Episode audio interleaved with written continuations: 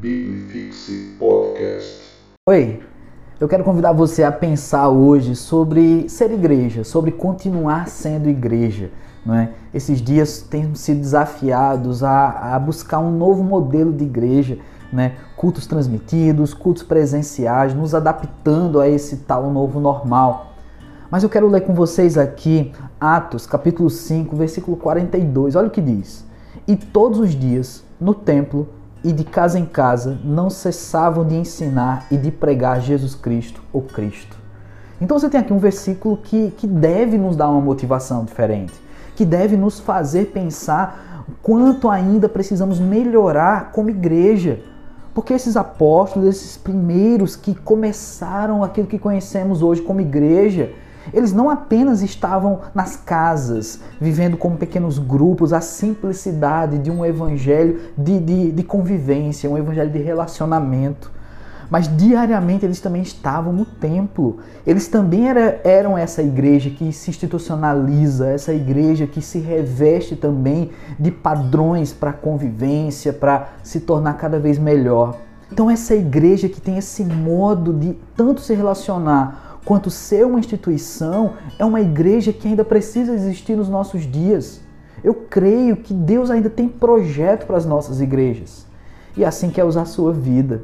Nesse novo normal, tanto buscando relacionamentos ou estreitando relacionamentos que por conta do afastamento, da quarentena, a gente ficou mais distante das pessoas fisicamente e também de forma como corpo de Cristo, nos afastamos como igreja das pessoas. É o tempo agora da gente resgatar isso. Seja até mesmo usando as redes sociais de modo virtual ainda, mas resgatar relacionamentos, a igreja de casa em casa. Mas também ser a igreja que se reúne para adoração, para o aprendizado, para o crescimento. É interessante que esses apóstolos existiam uma motivação extrema, porque o que faz uma pessoa largar a vida, largar tudo o que faz, para viver diariamente fazendo a mesma coisa, repetição, a gente enjoa quando a gente vê a mesma coisa duas vezes.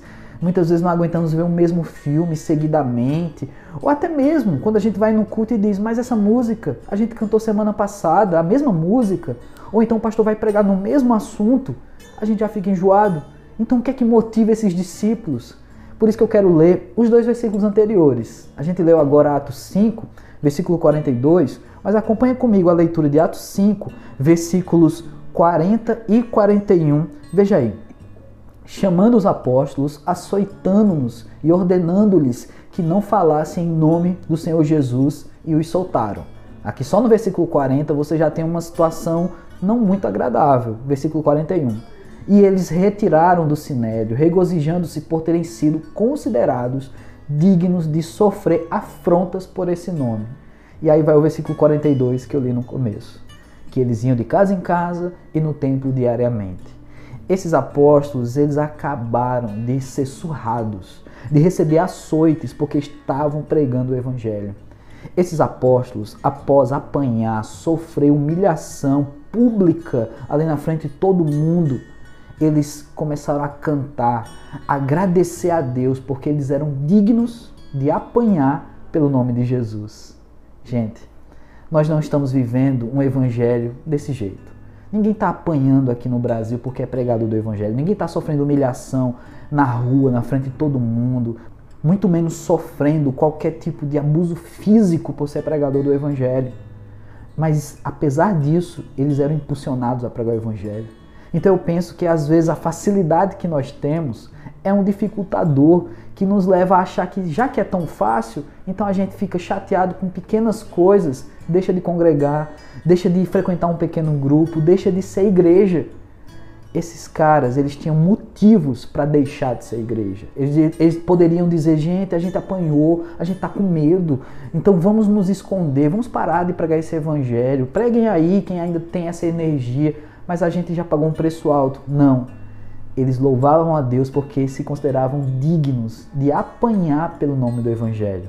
Você se acha digno de pregar o Evangelho? Ou melhor, você está pregando esse Evangelho? Você está pregando de casa em casa? Você está pregando no templo? Você está vivendo esse Evangelho? Então pense duas vezes antes de dizer que você enjoou da sua igreja ou enjoou de algum movimento que a sua igreja tem feito porque existe muito mais a se fazer e talvez a sua motivação seja errada. Deus te abençoe.